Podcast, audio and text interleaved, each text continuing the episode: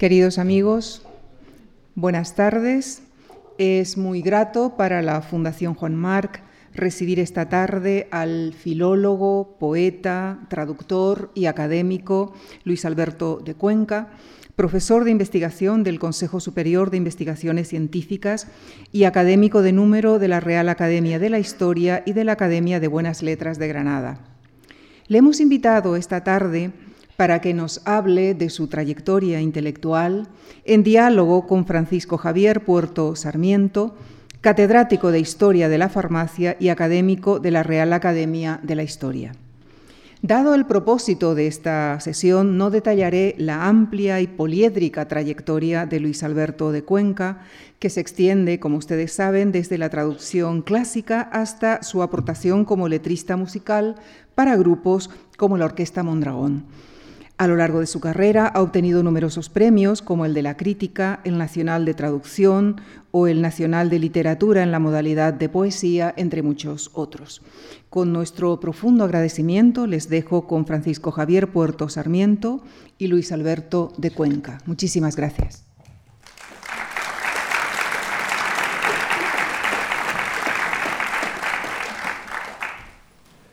Eh, muchísimas gracias, eh, en primer lugar, a nuestra presentadora, en segundo lugar, a la Fundación March, a todos ustedes, porque pasen un rato con nosotros eh, aquí en esta fundación, y también a Luis Alberto, que ha querido que sea yo el que le haga algunas preguntas sobre su trayectoria intelectual.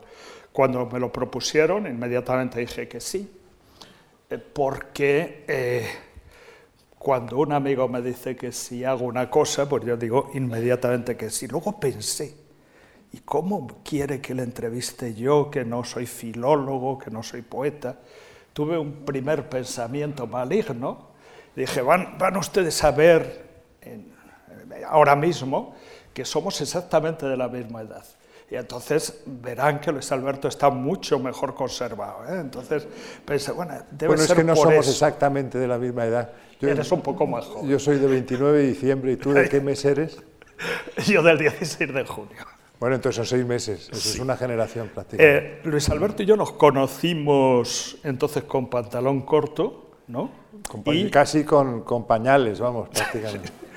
Eh, somos dos eh, miembros del Colegio del Pilar, estuvimos en la misma clase e incluso fuimos compañeros De colegio, de, De de pupitre. pupitre. estuvimos hasta en el mismo pupitre. Y ahora cuando ya nuestra juventud eh, pues es de otra manera, eh, todas las tardes de los viernes estamos frente a frente en la Academia de la Historia. Eh, no frente a frente porque estemos enfrentados, sino que nos sentamos el uno frente al otro. Y yo pensé que lo que le llevaba a invitarme es eh, un sentimiento de fraternidad. ¿eh? Yo siento, y creo que es en cierta manera mutua, que Luis Alberto es un hermano, pero con la ventaja de que no lo es. Es decir, no tenemos Problemas de herencias y cosas de esas. ni de herencias, ni de comidas familiares, ni cosas de esas. Ni de Pero, cuñados compartidos. Pero eh, estuviéramos en las posturas personales o en los trabajos diferentes o tal, yo siempre he mirado con auténtico afecto todos sus éxitos y además conozco muy bien su poesía. A mí me hubiera encantado ser escritor y más todavía ser poeta. entonces No le crean, es escritor, ha publicado novelas, aparte de muchísimos estudios de historia de la ciencia en la que es especialista, pero es también creador. O sea que no. Bien, pero de otra manera, ¿no? Eh, yo creo que podemos empezar porque ya no quiero, yo soy muy charlatán, entonces el que tienes que hablar eres tú. Creo que mm, podríamos empezar hablando de la importancia que para ti eh, tuvo tu familia en, en tu, en tu iniciación literaria. Es bastante conocido eh, que eres hijo de una familia que ahora se diría burguesa, del barrio de Salamanca, pero lo que no es tan frecuente es que cuentes en alguno de tus trabajos que cuando sacaste muy buenas notas en cuarto, tu padre te regaló las obras completas de Shakespeare. ¿no? Eso no solía ser frecuente. Estábamos en la misma clase, precisamente en cuarto. Precisamente, por eso digo que no era frecuente. Pero te digo una cosa, eso tampoco, no quiero quitarle méritos a mi pobre padre, que en gloria esté, pero realmente fui yo quien le pedí que me regalaran las obras de Shakespeare. Eso ya me parece más, más. Pero lo que sí que está muy presente en toda tu poética es la figura materna. La figura de tu padre solo la he visto en, eh, algunos la sueños. floresta de varias caballería. Pero aparte de la floresta, mira, acaba de salir en esta colección de Renacimiento de antologías rayada, la llamamos la colección de rayas, porque es muy bonita además desde el punto de vista plástico, acaba de salir una antología de poemas al padre, de muchos poetas, de la mayoría de los poetas contemporáneos, diríamos, que pintan algo en, en esto. Y hay un par de poemas míos dedicados a, en prosa, que son sueños en el que soñé con mi padre. Bueno, casi, casi todos los poemas dedicados a la madre y al padre tienen algo, algo de onírico, ¿no? Los freudianos siempre están anidando ahí. Sí. Pero en realidad yo sí, vamos, sentí muchísimo la muerte de mis progenitores, obviamente. Mi madre falleció en el 95 y mi padre en el año 2000. 2000, 2000 sí, 2000 y realmente eh, en cualquier caso dejaron tanta huella en mí que están también en mis poemas. Es que los poemas, cuando alguien es poeta, querido Javier, si vas a un psiquiatra porque te, tienes algún mal de, de la cabeza, etcétera, y te dice que escribas lo que te pasa para intentar clarificarlo, etcétera, y el poder actuar sobre eso, yo digo siempre a los psiquiatras a los que he acudido, les llevo mis libros de versos y dice, ahí están tiene usted el material suficiente como para trabajar sobre él. O sea, que quiero decir que yo creo que los poetas tenemos una cierta tendencia al striptease bastante culpable. ¿no? En tu caso yo creo que eres un poeta pudibundo, pero luego, luego No, no ahora tan- ya no, no de tan mayor pudibundo. ya menos. O sea, tu último libro es, es el blog de, Blog de el otoño. otoño, es, Está aquí. es un libro que de vez en cuando se te cae de emoción de las manos, pero hay otros que son muy pudibundos con respecto a tu vida más íntima, me parece a mí. Eh, no sé. A lo mejor es que ese es el nivel de vida íntima que tengo, ¿no? que no, no, no llego a, no llego a más intimidades. Pero yo creo que no soy tan pudibundo. ¿eh? Lo que pasa es que tú me quieres mucho desde el pupitre, entonces me, me otorgas esa virtud. El otro día eh, nuestra directora, la doctora F- Iglesias, Carmen Iglesias, hacía una defensa eh, muy merecida de los catedráticos de enseñanza media, de la, de la enseñanza pública. Nosotros fuimos a la enseñanza privada. Fuimos al Pilar, pero realmente en esa época todo intelectual que se preciara pasaba por la enseñanza media. No digo todos, pero la mayoría. Los profesores míos de, de filología clásica, entre ellos Carlos García Gual, que está aquí presente, fue catedrático de instituto antes, Antonio Fontán fue catedrático de instituto, Rodríguez Zadrador fue catedrático de instituto, y yo creo que Galeano también, no me acuerdo muy bien. La mayoría de ellos pasaron por el instituto. Pero nosotros tuvimos también una educación asombrosamente buena. Yo Es estoy muy contento con mi educación ¿eh? en el Pilar, yo también estoy muy contento. Yo creo que el germen, aparte de la familia que tú has eh, dicho que bueno, había libros en casa, etcétera, había costumbre de lectura, pero evidentemente el que imprimió otra velocidad a esos conocimientos y a ese interés por la cultura, debo decir que fui yo, quiero decir, en el sentido de que lo de Shakespeare no fue un regalo paterno, sino que fue una imposición filial. No, de- de- desde pequeño eras bastante pesado, creo que hacíamos... Pero muy, muy. ha- hacías unas cuantas... En el Pilar una de las cosas importantes, para mi gusto, es que nos hacían competir. O sea, to- eh, Todo no lo había- contrario de lo que hace la nueva pedagogía, que no quiere que se compita y que anula la excelencia y que anula el esfuerzo. Las cosas buenas son las que han desaparecido ya por completo. Y entonces yo recuerdo que tú intentabas que hiciéramos competencias sobre lo que llamabas pinceladas. A lo de las que, pinceladas. que para ti era facilísimo, pero para los demás era complicadísimo. Pero las pinceladas, que era un género literario que nos imponía el profesor de literatura de entonces, don Antonio Gómez Frías, eran una especie como de textos de cuatro o cinco líneas sobre un tema en concreto que teníamos que desarrollar. Y recuerdo que yo me iba por los cerros de Úbeda de la retórica Y sin embargo, los, eh, lo- muchos, tú no es el caso porque has sido también escritor, pero otros que no han sido escritores y que ni algo ni nada que se le parezca, sin embargo tenían más éxito con sus pinceladas porque buscaban la sencillez o eran más sencillas y yo me iba con lo, por lo barroco. Pero, pero nos a- obligabas a hacerlo también en los bares del barrio. de Claro, porque me sentaba tan mal que no me hubieran calificado con la nota máxima mis pinceladas, que entonces quería cobrármelo con concursos entre amigos. ¿no? Pero es curioso eso.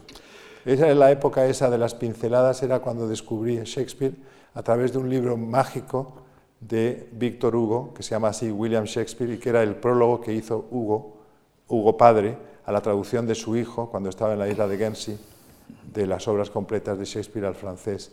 Me fascinó ese libro que estaba publicado en la colección Crisol de Aguilar y que les recomiendo muchísimo. Luego salió una edición en Miraguano que precisamente lleva un prólogo mío, porque tengo una deuda con ese libro. Ese libro es de lo más extraordinario que he leído en mi vida, William Shakespeare de Víctor Hugo.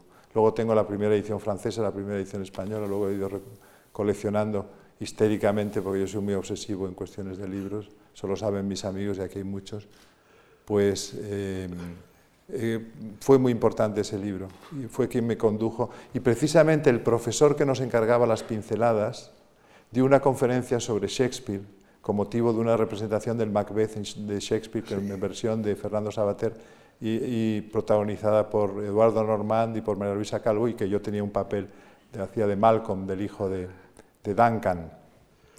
Y recuerdo que dio esa conferencia sobre Shakespeare, don Antonio, y la copió de letra a letra, literalmente, del William Shakespeare de Víctor Hugo. Y se lo cacé porque acababa de leerlo. Entonces, quiero decir, no lo dije a nadie, pero sí os lo comentaría a vosotros indignados, lo que pasa es que te habrá olvidado. Yo no asistí a lo de Fernando Sabater, pero sí asistí a, lo he oído mencionar muchas veces, porque se hizo en cierta manera mítico, pero sí asistí a una representación, o tengo esa sensación casi onírica, que preparaste con Arit, con Rita Macau, Sí, en la conocí que tú estabas en una precisamente especie de mi primera novia, íbamos en un autobús, y era una cosa de un juguete cómico del, del, eh, autor del espíritu burlón, de Noel Coward. Bueno, estamos hablando de esto con 16, 17 años. Menos, o menos. es decir, 14, 15 años. Una cierta precocidad. No, había. fue esta, él ha hablado de una persona muy importante en mi vida que fue Arit, mi primera novia, que, llamaba, que se llamaba Rita, pero le puse Arit, cambiando el nombre, el, el orden de las, de las letras, y que se fue al otro mundo, la pobre, a los 19 años, no había cumplido 20 todavía, en el año 1970. Y eso me marcó decisivamente. De hecho, toda mi poesía está impregnada del espíritu de la muerta, ¿no? Y de hecho, el otro día, en, eh, vamos, el otro, el otro mes, en, eh, hace unos meses, en, en la revista Ínsula hay un artículo sobre la presencia de Arit en la poesía mía. Lo he leído, pero mm, aquí recalcaba la, tu precocidad. Yo compré, aunque sé que te molesta mucho que compre tus libros, compré Me molesta extraordinariamente, no vuelvas a comprar un libro mío.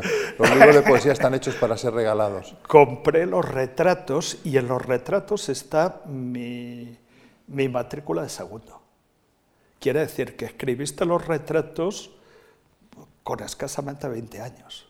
No, tenía 17.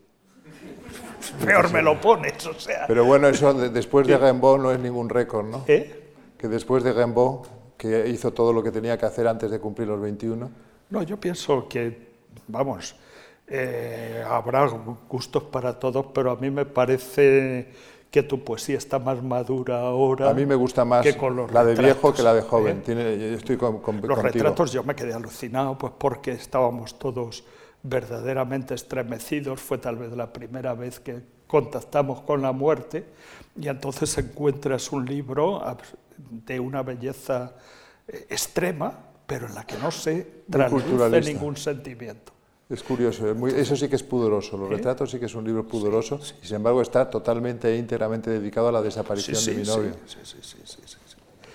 Bueno, segunda rebelión contra el padre me va a matar porque de las dos cosas que él, eh, eh, aborreces de los eh, eh, pedagogos y de los psicólogos, ¿no? Ese poema que supongo que todos conocemos y que a mí me parece maravilloso, políticamente incorrecto. O sea, es un poema, ese poema lo utilicé yo. ¿Lo leo? ¿Eh? ¿Lo leo? Venga. Mira, que tengo que ponerme las gafas, que me he operado de cataratas y de cerca no veo nada. Vamos a ver si lo encuentro. Yo creo que no va a estar aquí, ¿eh? me parece, porque sí, yo creo que sí puede estar. Vamos a ver. ¿Di alguna otra cosa que si no me da corte? Bueno, pues es, le utilicé. Yo, tuve una, suerte que fue abrir el curso en la Universidad Complutense y utilicé ese, ese poema, con lo cual pues seguramente no me encontré muchos amigos, pero desde una postura política diferente. Es decir, lo importante de ese poema es el cántico a la libertad y a la individualidad. No, está, no está aquí. Venga. No está aquí, lamentablemente no está aquí. Es una pena, pero estoy seguro de que lo conocen todos. Empieza, puedo decir cuatro o cinco versos que me sé de memoria. Political incorrectness. Va dedicado a Alicia, mi mujer. Sé buena, dime cosas incorrectas desde el punto de vista político. Un ejemplo, que eres rubia. Otro ejemplo, que Occidente no te parece un monstruo de barbarie dedicado a la sórdida tarea de cargarse el planeta. Otro, que el multiculturalismo te parece un nuevo fascismo, no, es como un nuevo fascismo, pero más hortera. O que disfrutas pegando a un pedagogo o a un psicólogo, o que el Mediterráneo te horroriza, etc. Ya no me acuerdo más. Es, mm, es una lo escribí cuando estaba en política y no lo pude publicar entonces, por razones obvias. es una suerte que diga que no tiene buena memoria ahora, ¿eh? es una buena suerte. Y aunque... Antes me hubiera recitado el, poema íntegro, hace solo 10 años. Pero aunque él recita muy bien, eh, la versión de lo que yo es impresionante. es muy buena. Además añade que eres rubia y que fumas que es todavía más abyecto, según los baremos actuales. Bueno, nos incorporamos a la universidad, yo creo, el año 68. 67. 67. Y los dos seguimos las vías familiares y tú... tú te matriculaste en farmacia y yo en derecho. Sí. Lo que pasa es que yo después de dejarlo en segundo y tal, acabé farmacia Tú no acabaste. Yo derecho no, porque yo lo que hice fue matricularme en derecho para esperar a Rita, que era unos meses más joven que yo, y entonces empezar juntos filosofía y letras, que es lo que me gustaba a mí, lo que me producía espasmos de placer eh, estudiar latín y griego. Y la verdad es que eh, se produjo ese, ese tránsito del primero de derecho, que hice, lo hice muy bien, me gustó además, porque era, el primero de derecho era muy poco jurídico, era derecho político, derecho natural, derecho romano y historia del derecho. Eran disciplinas que podían ser humanísticas muy fácilmente. El derecho romano estaba en latín, ¿qué más querría yo? Y luego ya mm, en segundo, ante mis padres que les sentó como un tiro y dice, has perdido un año. Yo pensaba ya entonces que lo perdíamos todos los años, no solo uno. Pero en cualquier caso, este, no se lo dije porque me parecía que era que yo era un asiduo de todos los autores de teatro del absurdo, de del nihilismo de la posguerra, era un fanático de Beckett, y claro, a mis padres aquello no les debía de parecer tan bien como a mí. a mí en casa me desapareció pues varios textos, por eso me asombraba lo de, lo de tu familia, las familias bien pensantes cuando, y buena gente, pero cuando entraba algún texto que no les Pero había en mi familia, eh, que eran muy conservadores, pero había algo que también eh, reunía una cierta, eh, un cierto liberalismo con respecto a que ellos no, pero ¿por qué el niño que ha salido listo, por qué no va a leer a Shakespeare y a Beckett? Y aparte tenía su, tienes un bisabuelo que había sido poeta. Poeta festivo. Escribió 8.000 composiciones en broma todo en, satíricas. Y yo creo que algo queda de, mí, eh, de él en mí, porque incluso hay una antología de las muchas que han hecho sobre mi poesía que se llama Vamos a ser felices y otros poemas de humor y deshumor. Y la verdad es que se ha trabajado bastante ese nivel humorístico, satírico, eh, sarcástico incluso de mi poesía. ¿no? Yo creo que, que existe. Existe otro nivel trágico, existe otro nivel lúdico, existe otro nivel narrativo, pero ese, es importante. Algo me quedaría de mi bisabuelo Carlos Luis, que en el número Cero de ABC, que han hecho un facsímil hace muy poco porque ha habido una efeméride importante, tenía un artículo. Era un hombre muy famoso en su época. Ahora no lo, conozco. Tienes mucho de, festivo y de divertido en tu poesía. Festivo, esa es la y a veces de, un, de, un, de una risa que se te queda helada en tus, tus cuentos cercanos a, al Marqués de Sade, a los cuentos góticos, los bueno, el Marqués de Sade fue una figura que me interesó mucho precisamente cuando escribí los retratos. Tanto es así que en los retratos hay un largo poema, larguísimo, dedicado al Marqués de Sade, en varios eh, apartados, que me valió un premio literario que se falló en el Café Gijón, que se llamaba el Premio Puente Cultural, que era un premio de una agencia de viajes, sin importancia, pero en cambio el jurado era importante porque estaba Pacumbral, estaba Marcos Barnatán, estaba Diego Jesús Jiménez, Ángel García López y Claudio Rodríguez, era un jurado de campanillas. Y me dieron el premio eh, por el poema Asad, y en concreto fue Paco Umbral el que le interesó el tema. Sospecho que ni Claudio Rodríguez ni Diego Jesús Jiménez me votaron, pero bueno, eso ya es un asunto. ¿Y la huida a la, UAN? ¿La marcha a la qué? La marcha a la UAN otra vez por Rita, por, la desaparecida Rita porque resulta que nos cambiaban de, clase por los apellidos. Ella se apellidaba Macau con M y yo de Cuenca con C. Entonces hablamos con Fernández Galeano, que era el profesor de griego que nos había dado clase en primero de Filosofía y Letras, y él se iba a fundar la Autónoma con otros profesores, Luis Sánchez Agesta, Gratiniano Nieto, etc. Y entonces eh, nos dijo, veniros a la Autónoma, que allí estáis juntos. Y, y luego se murió la pobre, entonces no pudimos estar juntos en la Autónoma. ¿Y el CSIC y la universidad? ¿Por qué el CSIC y no la universidad? Galeano de nuevo. De nuevo Galeano. De nuevo Galeano eh, dijo, tú tienes perfil más de consejo que de universidad. Y yo la verdad es que no sabía qué perfil tenía porque no me miraba mucho al espejo, pero en cualquier caso sí sabía que lo de dar clases no me volvía loco. Porque me gustaba saber cosas, pero eso de que lo supieran los demás también me ponía un poco nervioso. Entonces decidí que en el Consejo no tenía que compartir ningún saber con nadie y de hecho sigo en el Consejo, todavía en activo, por dos años me quedan. Año y medio nos quedan, sí. Bueno, yo dos porque soy mucho más joven que tú. Eh, había un, compañero mío que me, recriminaba muchísimo que publicase libros, un catedrático de universidad. Yo le decía, ¿por qué te parece mal que publique libros? Me decía, porque la gente aprende y eso es muy malo. Pues ese, tu amigo era de mi, de mi cuerda. De todas formas, eh, no sé lo que opinas del CSIC, supongo que hablarás muy bien del CSIC. No, es que además no, no, me cuesta hablar bien del CSIC porque me parece mi casa y estoy muy a gusto siempre ahí. Y de hecho me han elegido varias veces para decir discursos absurdos de esos en homenaje al centro y lo he hecho con mucho gusto. A mí me apena del CSIC que estáis la gente, o algunas de las gentes eh, más sabias de España, encerrados y precisamente... Pero que no nos vemos ni siquiera nosotros. Sobre todo ahora, estáis en una especie de cosa carcelaria. Burbuja carcelaria. Sin embargo, eh, la transmisión al exterior... tú eres un magnífico pedagogo, o sea, aunque te moleste lo de la pedagogía, y lo dice, ¿por qué lo sé? Pues por las conferencias que das, por las intervenciones en la academia. Porque soy claro. ¿Eh? La claridad es una de mis virtudes. Claro. Aquí hay maestros también, eh, mi maestro García Gual, por ejemplo, se caracteriza por la claridad. Y eso también me lo contagió porque me dio clase de... No, no pongas dubitativa la cabeza porque te caracterizas por la claridad. La claridad es importantísima, pero no solo en, en, ciencia, sino también en arte, en poesía. O sea, yo he sido un gran develador del hermetismo poético y de la postvanguardia. Yo creo en la claridad. Y eso me ha creado muchísimas enemistades que cultivo como cultivaba José Martí la rosa blanca, ¿no? en junio como en enero.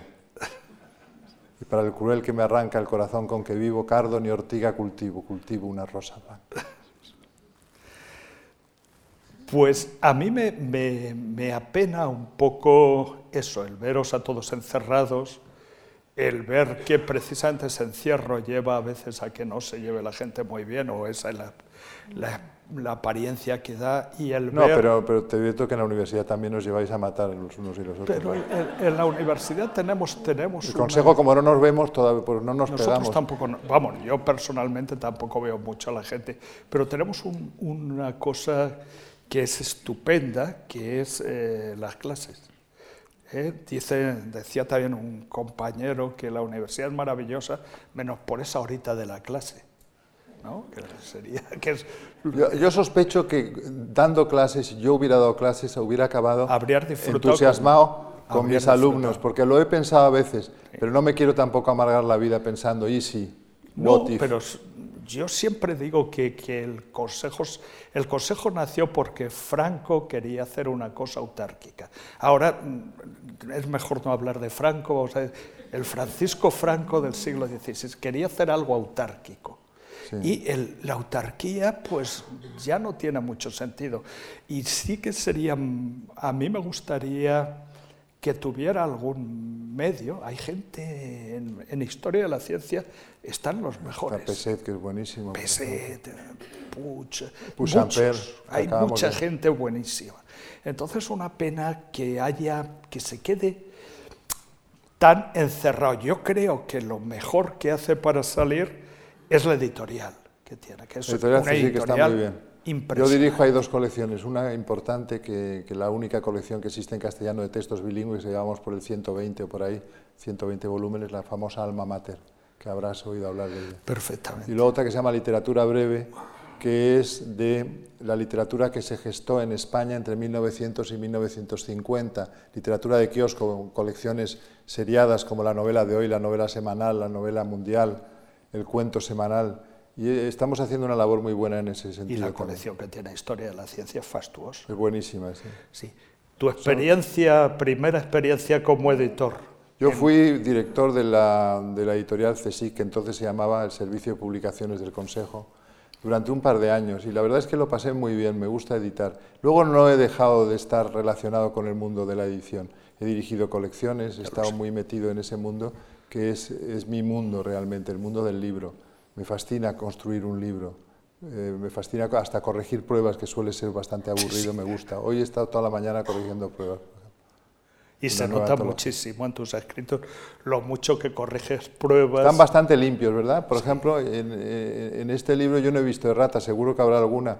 Y eso mi maestro querido Manuel Fernández Galeano siempre abría el libro por la errata, decía. Habría, oh, caramba, hay una errata aquí. Yo la verdad es que tengo cierta tendencia también a abrir el libro por la errata, eh, en eso le he seguido.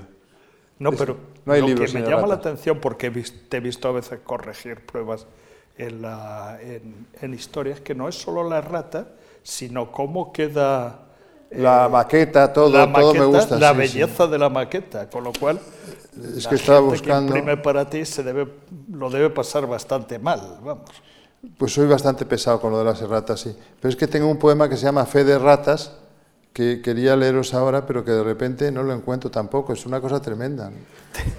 Me he traído los libros justo en los que están, traído- no están los poemas. Te tenía que haber traído yo los libros, Luis Alberto, te los has traído el equipo. Fe de ratas, te mentí, vida mía, empezaba.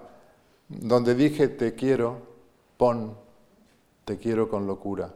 Donde dije lo nuestro es para siempre, de- debí decir lo nuestro es donde nunca, en un, en un sitio donde no, en un lugar donde no mueren las rosas.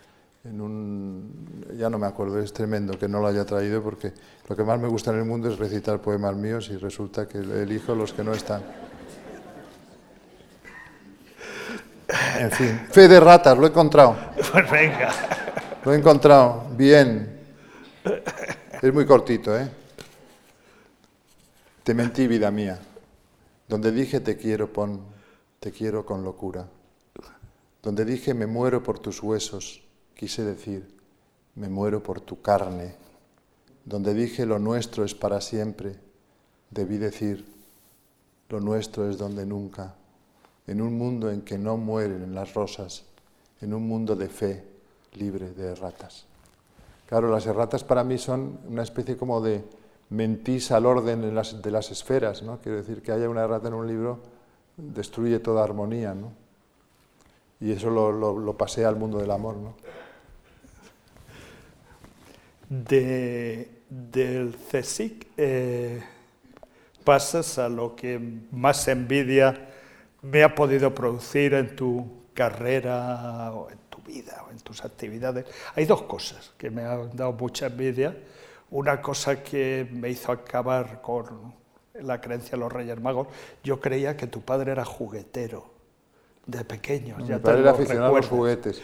lo que pasa es que iba siempre a la feria del juguete en Nuremberg todos los febreros pero, yo a comprar que era trenes. que él fabricaba juguetes. No, él pobre no, no, y no cuando fabricaba me nada, dijiste gastaba que el no lo era, se me, se- dije que qué horror. Era abogado simplemente. Porque de, de pequeño eso era como un sueño, lo de que tener el Bueno, es padre que juguetero. vosotros os fascinaba a los amigos, porque yo en, en Pozuelo de Alarcón, donde veraneábamos, imagínate lo- lo- el tiempo que hace de aquello que veraneábamos en Pozuelo de Alarcón. En uno de aquellos, de aquellos chalés cúbicos de dos pisos, con jardín, que todavía está en pie, o estaba en pie hace unos años. Y eh, allí tenía una habitación enorme, mi padre, dedicada a una maqueta de trenes eléctricos increíble, con todo tipo de funiculares que funcionaban, trolebuses que también iban de un lado a otro, figuras, este, montañas, eh, llanuras, eh, ciudades, era increíble. Y a mí, en cambio, no me gustaba, porque como lo tenía en casa, prefería leer TVOs. Pero cuando nos contabas eso de que tu padre era juguetero, los demás No, nunca dije que mi padre era ¿eh? juguetero. Te dije que yo mi lo padre- entendía, vamos. que tenía una maqueta y que era coleccionista de juguetes, pero no. Y hay otra cosa que es eh, pues un privilegio, como muchas de las cosas que nos ha tocado vivir a ti y a mí, a los dos. Somos gente privilegiada y yo creo Yo creo que sí. que lo reconocemos como tal, menos en lo económico, en todo lo demás privilegiado. Eh, eh, la dirección de la Biblioteca Nacional, ¿no? eso debió de ser un absoluto placer. Eso fue un placer, sí, un placer que me proporcionó don Antonio Fontán, mi maestro en, en la facultad también de latín, y que tenía mucha influencia en las altas esferas en el momento en que accede el PP al poder en el 96. Y entonces yo acababa de separarme, de una dolorosísima separación, y, y entonces eh, le dije textualmente a don Antonio, lo estoy revelando aquí, a- menos mal que no hay nadie en el auditorio. Eh, le dije, don Antonio, deme usted algo que estoy muy mal.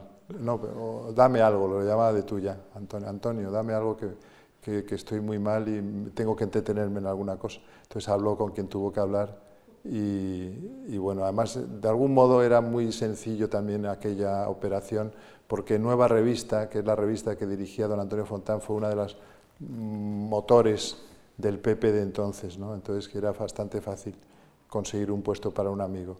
Y me dieron la Biblioteca Nacional, que era para mí el sueño de mi vida, porque había sido mi maestro por excelencia y por antonomasia, Jorge Luis Borges. También intenté hacerlo un poquito mejor que Borges, que por lo visto fue un desastre total como director de la Biblioteca Argentina.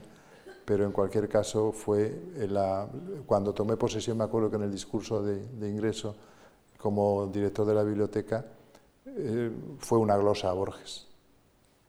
Borges me ha enseñado todo lo que sé. Ha sido mi, mi guía, mi figura totémica, paterna, mm, protectora, todo.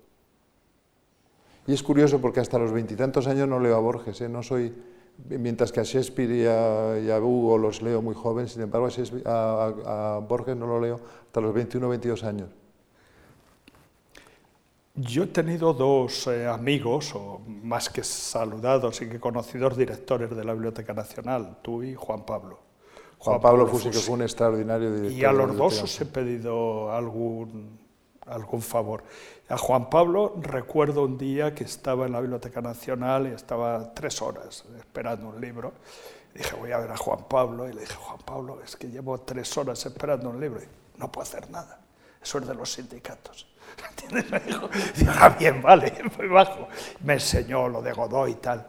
Con, a ti, Yo te hubiera, yo te hubiera sacado el libro, ¿eh? ¿eh? No, yo te hubiera sacado el libro. Bueno, Porque yo no Con- recuerdo que los sindicatos contigo- mandaran tanto que el director no pudiera entregarle un libro eh, con, con- con Con- prisa a un amigo. Contigo fuimos eh, con la Fundación de Ciencias de la Salud a pedirte que íbamos a hacer el facsímil del Dioscórides de Felipe II. Sí, señor. Fue lo mismo, dijiste, estupendo, Javier, vamos a preguntar a los funcionarios. Y los No, pero es que eso es distinto. ya, ya, pero es a lo que iba. Quiero decir, los directores erais absolutamente fieles a lo que estaba organizado. ¿no?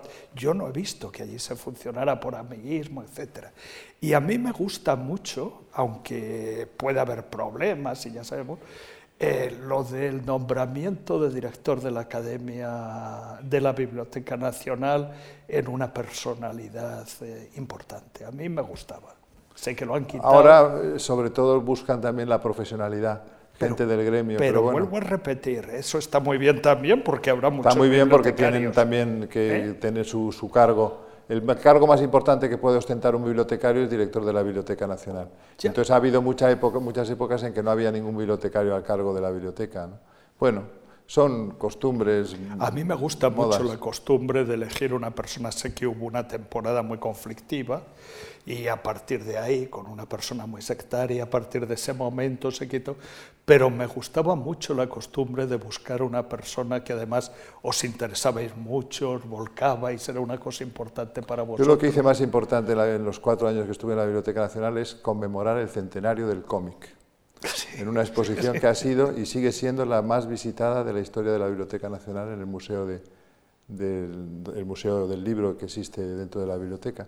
Y la verdad es que estoy muy orgulloso de ese catálogo que hicimos, que lo hizo Anaya precisamente, una portada en que estaba el guerrero del antifaz, eh, con eh, Aixa, la, bellísima mora Aixa en brazos y con una flecha que, que estaba clavada en el hombro de Aixa, lo elegí yo naturalmente residuos del Marqués de Sade, probablemente. En cualquier caso, eh, fue mi, mayor logro y estoy muy contento de haber conmemorado el centenario del cómic. Y luego, cuando mm, pasé por la Secretaría de Estado de Cultura, también inauguré una costumbre que era beneficiosa para el mundo del cómic, que fue el que se dieran medallas de oro de las bellas artes por primera vez a dibujantes de cómics. Sin embargo, no pude conseguir, y mira que lo intenté, los premios eh, nacionales de cómic que Carmen Calvo después, que fue mi sucesora, bueno, yo no era ministro, era secretario de Estado, pero bueno, la que vino a ocupar mi cargo fue Carmen Calvo, em, consiguió, lo hizo. Y sin embargo mis correligionarios no lo aceptaron. Me parecía una excentricidad de Luis Alberto. Eso ya lo has sacado tú, de pronto vas y te lanzas a la política. No, no me lanzo a la política. Cuéntanoslo. No, me visita la puerta. Eso decía Borges muy bien. No es el hombre el que elige, es la puerta. La puerta se entreabrió y entonces yo, por curiosidad, simplemente asomé la jeta por allí y me, encontré con, unos añitos que no han significado nada en mi vida. ¿Qué sientes de aquello? ¿Qué recuerdas de aquello? Pues eh, yo creo que para conocer lo más intrincado del alma humana está bien, ¿no? Pero en cualquier caso yo no me considero político y no lo digo por, porque estamos aquí entre amigos y porque queda bien decir que no se considera uno político, sino porque lo pienso realmente. Fueron años en que desatendí a mis amigos, desatendí a mi mujer, a mis hijos, y la verdad es que no se los deseaba a nadie. Hombre, a mí me, llama la atención de tu... yo creo que lo hiciste bastante bien. Intenté hacerlo lo mejor posible, o sea que no, no me puse frívolo con, con, ese, ¿Eh? con ese cargo, no me puse frívolo y sobre no, pero todo. aparte de no ponerte no fui nada yo coincidí contigo en dos ocasiones. Una era un homenaje a Alberti y otra era un homenaje a los exiliados, que yo me he encargado de los exiliados científicos. me acuerdo de eso. Tú manejaste aquello con una absoluta falta de sectarismo y de pronto un día te sentiste que había caído sobre ti, eh, pues no sé, se te acusaba de no se sabe quién y de... Fue una cosa que a mí me llamó la atención, es lo que tú dices, el conocimiento del alma humana, ¿no? Es decir, y que ahora eso se ha exacerbado de una manera... Ahora es una cosa tremenda, tremenda. ¿Eh? Pero en cualquier caso yo salí bastante indemne de la experiencia, cosa que, que es bastante agradable, ¿no? porque lo, lo más normal es que te dejes demasiadas plumas en el camino. Yo es que había tenido antes, eh, por completar un poco la historia del Consejo, yo oposité a una plaza de lexicografía latina, porque eh, la lexicografía griega la copaba en la escuela de Rodríguez Adrados y yo era entonces de la escuela de Fernández Galeano, ya sabes lo de las escuelas, y me llevo ahora maravillosamente con Rodríguez Adrados, pero entonces no había plaza para mí, porque era de otra historia. Entonces tuve que opositar a latín, que eh, hacía eh, don Sebastián Mariner Vigorra, un diccionario de latín, que luego se hizo solamente un fascículo pequeñito, y, pasé a formar parte del elenco de ese diccionario. Pero yo soy helenista, eso lo sabe muy bien Carlos García Gual. Eh, he trabajado muchísimo en, griego, en cuestiones de Eurípides, por ejemplo, he traducido Calímaco, Antología Palatina, mm, alguna versión homérica, me he permitido solo parcial porque me agobiaba mucho el no mm, el tener que trabajar con las eh, con las concordancias para traducir siempre el mismo sintagma griego con el mismo sintagma español y eso se tarda un montón. Pero vamos, me gusta muchísimo el mundo helénico más incluso que el romano, aunque también me interesa el latín, pero soy sobre todo de griego. No, lo quería decir porque como era autobiografía intelectual, quiero dejar sentado que a mí me gusta mucho el griego y que he estudiado mucho el, la bueno, cultura puedes dejar también sentado que te interesa más el mito que la historia. Mucho más. Y que esa especie de evolución que conduce del mitos al logos, acuérdate del libro de Nesle, eh, yo me gustaría que la evolución fuera del logos al mitos. Me encuentro más a gusto, eh, más acogido, más entrañablemente cómodo en el mito que en el logos. Muy jovencito, eh, con eh, caja de plata, premio de la crítica. La crítica, 34 tenía. Un cambio radical en tu poesía, de manera tal que tus poemas, eh, prácticamente cada poema es una narración y además se entiende todo lo que dices de una manera maravillosa. Ya se han acabado los hermetismos. Dime un poema que te recuerdes de esa, de esa época para leerlo, de la caja de plata. Si te apetece y si no lo busco yo. Por ejemplo, cuando vivías en la castellana. Oh, maravilloso. Cuando vivías en la castellana, Usabas un perfume tan amargo que mis manos sufrían al rozarte y se me ahogaban de melancolía. Si íbamos a cenar o si las gordas daban alguna fiesta, tu perfume lo echaba a perder todo. No sé dónde compraste aquel extracto de tragedia, aquel ácido aroma de martirio. Lo que sé es que lo huelo todavía cuando paseo por la castellana muerto de amor junto al antiguo hipódromo y me sigue matando su veneno. Tal la ha puesto en música loquillo, que queda fantástico.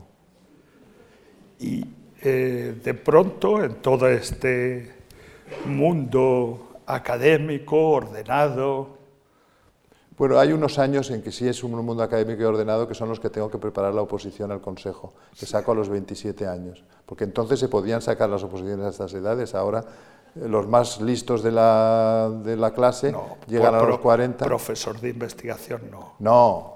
Eh, eh, colaborador. Colaborador científico que ahora se llama titular. Ya, ya. Después, a los 34, justo cuando escribo la caja de plata y gano el premio, bueno, lo escribo antes, entre los 28 y los 32. Eso engordo el currículum para intentar eh, asegurarme en el consejo. Y luego ya con 39, a punto de cumplir 40, consigo la plaza de profesor de investigación. ahora también es imposible. Ahora es imposible, con en, el caso de profesor entonces era, era relativamente sencillo. Ya, ya, no, que va a ser sencillo, hombre.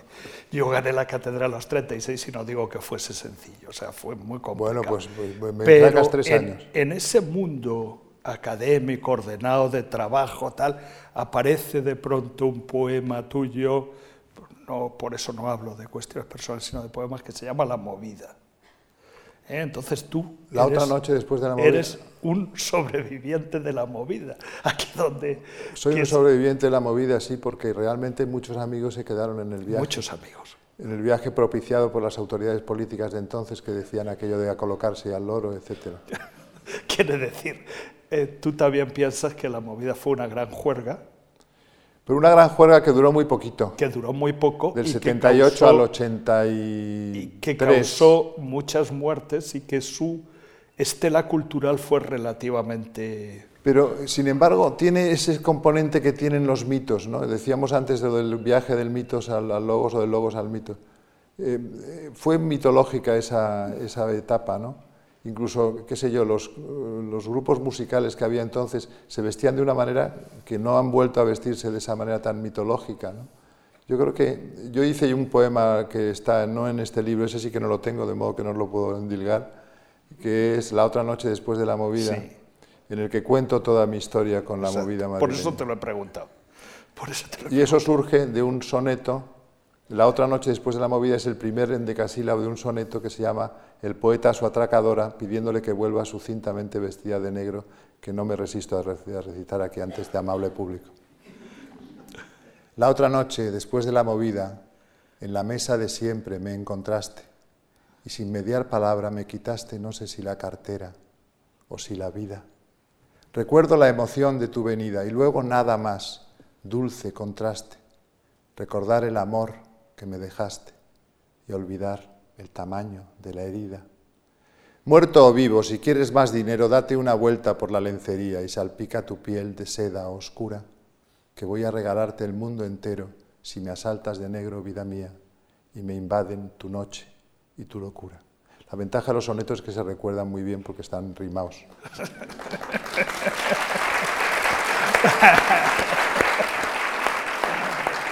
De modo que mientras mientras traducía Eurípides o, qué sé yo, o estudiaba el, himno de Calímaco a Apolo, pues escribía estos poemas. Escribías esos poemas y empezabas a hacer canciones pop.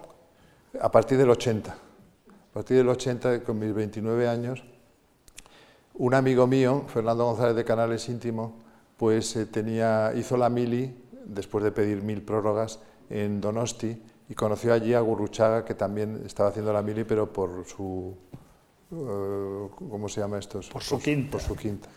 Entonces eh, vinieron a Madrid y me, invitaron a hacer, cuando ya acabaron la mili, se instaló Gurruchaga en Madrid y le dijo Fernando que por qué no lo hacía yo letras y entonces colaboré con ellos durante cuatro o cinco años, que van a salir unas 50 letras. De hecho, ahora sale eh, un volumen de canciones preparado por Carlos Iglesias, un muchacho asturiano listísimo, y que sale en la biblioteca de, Luis Alberto de Cuenca del, Reino de Cordelia, donde sale el libro a libro, ediciones canónicas.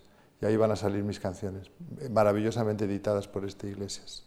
Eso, aunque ya me voy perdiendo un poco de las cuestiones cronológicas, qué bien has elegido, qué suerte has tenido con tus eh, ediciones y ahora las del Reino de Cordelia son... La verdad es que tengo la suerte de tener un amigo editor que es este Jesús Ejido, que tiene la bondad de editarme lo que le presento y la verdad es que estoy feliz porque como el amor al libro que decíamos antes, podemos desarrollarlo juntos y elegir cubiertas y elegir papel, elegir formato, todo ese tipo de cosas tan bonitas. Ahora acabo de sacar un libro cuquísimo que tú tienes ya, me parece, que es sobre Scarface, la película de Howard Hawks, mi película favorita de 1932, mi director favorito Howard Hawks, y es un libro de la colección Snacks de Cordelia que es pequeñito, un 16 y es una verdadera delicia con láminas en color y un papel ahuesado precioso.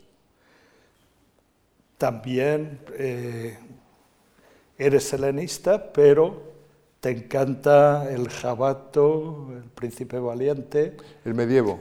Pero ahí precisamente, y tengo que volver a, Carlos García Gual, precisamente eh, un libro suyo del 74, Primeras Novelas Europeas, donde culminaba su aventura de narrarnos los orígenes de la novela, em, iniciado en el 72 con el libro de Ismo sobre novela griega y novela romana. Ese libro me fascinó hasta el punto de que de ese libro surgió una amistad que todavía perdura hoy después de las décadas, y una colaboración. Ambos nos, sumergimos en la tarea de traducir a Chrétien de Troyes, el Lancelot el Chevalier de la Charrette. Y además tradujimos la mitad cada uno, el prólogo lo puso él, porque era mucho más sabio y sigue siendo mucho más sabio que yo, y lo publicó eh, Maldoror, la colección Maldoror de Labor, ediciones liberales, me parece que se llamaba. Eh, y después lo pasamos a Alianza y en Alianza ha tenido como veintitantas reimpresiones, una barbaridad. Todos los niños del país han leído nuestra traducción del Caballero de la Carreta. Y la verdad es que eh, el medievo es otra de mis fijaciones. Yo tengo unas etapas culturales que me fascinan. Una es el mundo helenístico, más que el mundo helénico de Pericles, me interesa el mundo helenístico, el de las filosofías epicúrea, el de las filosofías escéptica, me encanta. Eh, mi autor favorito es Sexto Empírico, uno de mis autores favoritos. Esbozos pirrónicos es mi libro de cabecera. Eh, o el estoicismo, esas filosofías helenísticas me fascinan. Luego el medievo, la poesía provenzal, fundamental para, para entender mi poesía y para entender la poesía occidental posterior. Siempre digo que la poesía occidental nace en un poema de Guillermo de Aquitania, Faray un vers de Dreitnien, y muere también con ese poema porque significa en castellano haré un poema de la pura nada. Entonces comienza y termina la poesía en Guillermo de Aquitania. Luego eh, me, interesa mucho el Renacimiento, por supuesto, pero sobre todo el humanismo porque así puede uno aspirar a ser el día de mañana humanista y no quedarse en intelectual, que es una cosa tan sórdida. Y, luego el siglo XVIII, que me ha fascinado siempre, en su vertiente prerromántica. Me interesa el XVIII no tanto eh, con su fasto, diríamos, ancien régime, que también, sino me interesa ese germen del romanticismo que asoma a finales del siglo XVIII en la novela gótica, por ejemplo, o en autores hispanos como Cadalso, en sus noches lúgubres, etc. A mí, aparte de eso, que lo has cultivado y además con un extraordinario éxito, también eres Premio Nacional de, Traducción, es decir... Con un poema latino del siglo X, el Cantar de Baltario, que es una maravilla. Tú lo has leído, ¿no? Una verdadera preciosidad. He leído prácticamente todo lo que has escrito, o sea que alguna cosa se me habrá escapado, pero prácticamente todo. Eh, pero lo que me interesa, así que fuiste y, creo que sería bueno que dijéramos, perdona. Así, no, diría Borges, así que fue usted el que me, me leyó. creo que eres una persona muy leída, por eso eres una persona tan editada también. Eh, pero lo que me, me interesa, eh, tú eres una persona que eres casi el prototipo actual de la persona culta, pero esa persona culta es una persona también divertida, que está en la actualidad, que escribe poemas de amor maravillosos, que escribe haikus también maravillosos, que escribe otros poemas eh, distintos, que le interesa muchísimo el cómic, que le interesa el teatro, que le interesa... Pero eso es muy, muy 80 ¿no? Eso, es ¿Eh? muy, muy, años 80, yo creo también, ¿no? Será años 80, pero es muy importante, no sé si habrá algún alumno mío acá, pero es muy importante que eh, la gente sepa que la cultura ayuda a divertirse. Es que lo que mm, tendríamos que, hacer desde las aulas... Es fundamental para la gente de letras y para la de ciencias. Es que es, transversal por completo, es que la cultura y la literatura no tienen nada que ver, no es de ciencias ni de letras, es transversal por completo. ¿no? Ya, pero las historias de la ciencia están desapareciendo.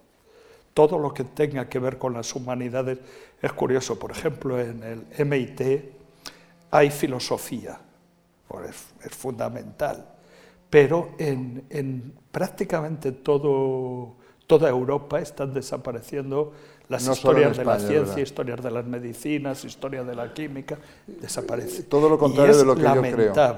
Para mí, los alumnos de, de la educación secundaria tendrían que recibir solo asignaturas de historia historia de la química, historia de la física, más que física o química, historias, porque es lo que, realmente, todo es un devenir, todo es una trayectoria, todo es diacronía. Es que se puede enseñar cronológicamente. Por supuesto que sí. Exacto, no hay... Pero eso, eso eh, en los años 80, precisamente, eh, la gestación de la LOXE, la malhadada LOXE, acabó con las historias y eso, curiosamente, vino en una época en la que, eh, digamos, fuimos pioneros de lo malo, ¿no?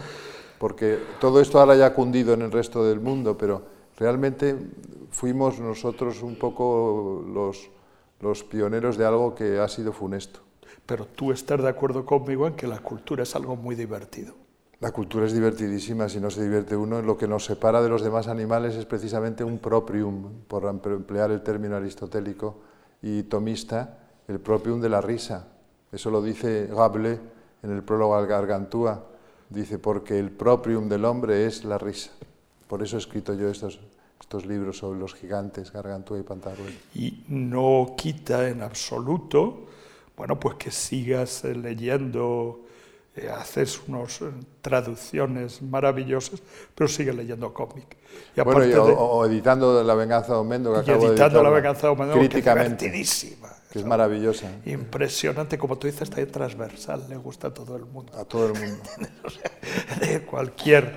Y eres eh, colaborador de un tipo que hace rock y que saca unas canciones maravillosas, que no sé si va a sacar el segundo disco o eso. De momento ahora va a sacar un, disco sobre la poesía de otro poeta muy amigo mío y muy admirado por Loquillo, que es Julio Martínez Mesanza. Y va a salir dentro de un año, en el 20. He hablado esta mañana con Loquillo, precisamente me ha dicho que lo de Mesanza va, va para el año 20 y, tiene muchas canciones también preparadas con, por eh, Gabriel Sopeña, que es el compositor, de modo que a ver cuándo, ya le tengo que decir que a ver si saca un segundo disco. Lo que pasa es que él pierde dinero también con los discos de poesía, por mucho que se vendan, se venden menos que los discos de puro rock. Aunque a mí me parece que del, mío, de su nombre las mujeres, se vendieron 25.000 piezas, que es muchísimo hoy día.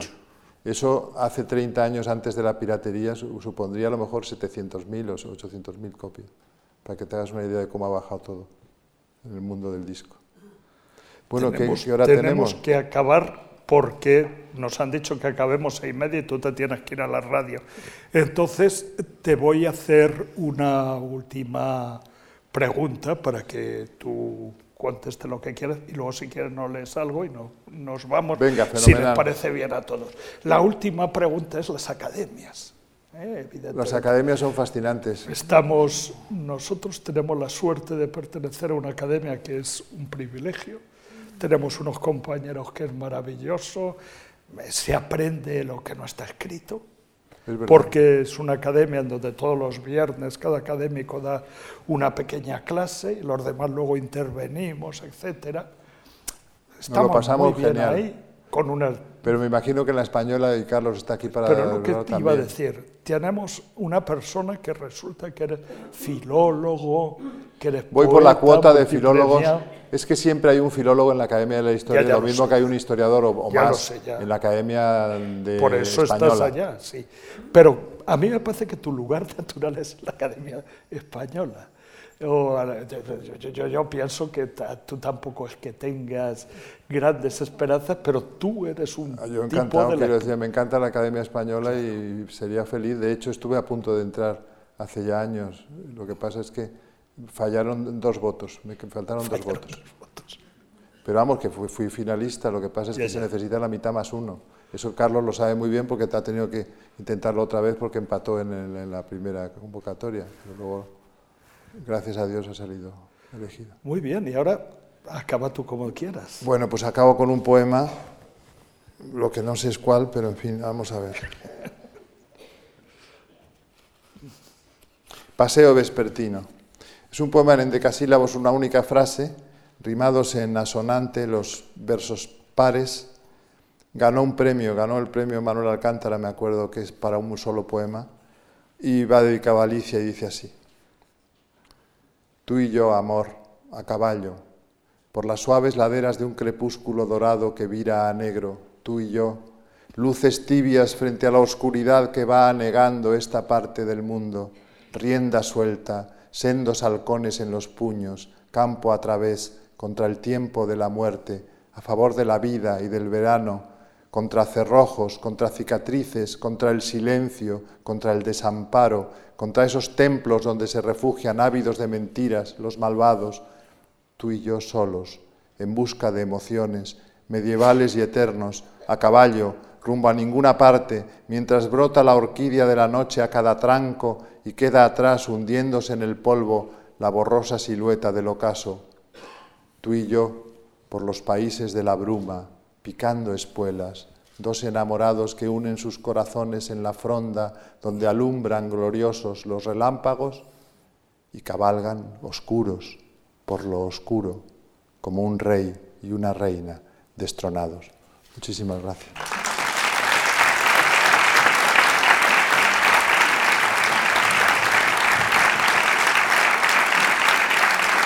Muchas gracias, Alberto, y muchas gracias a ustedes.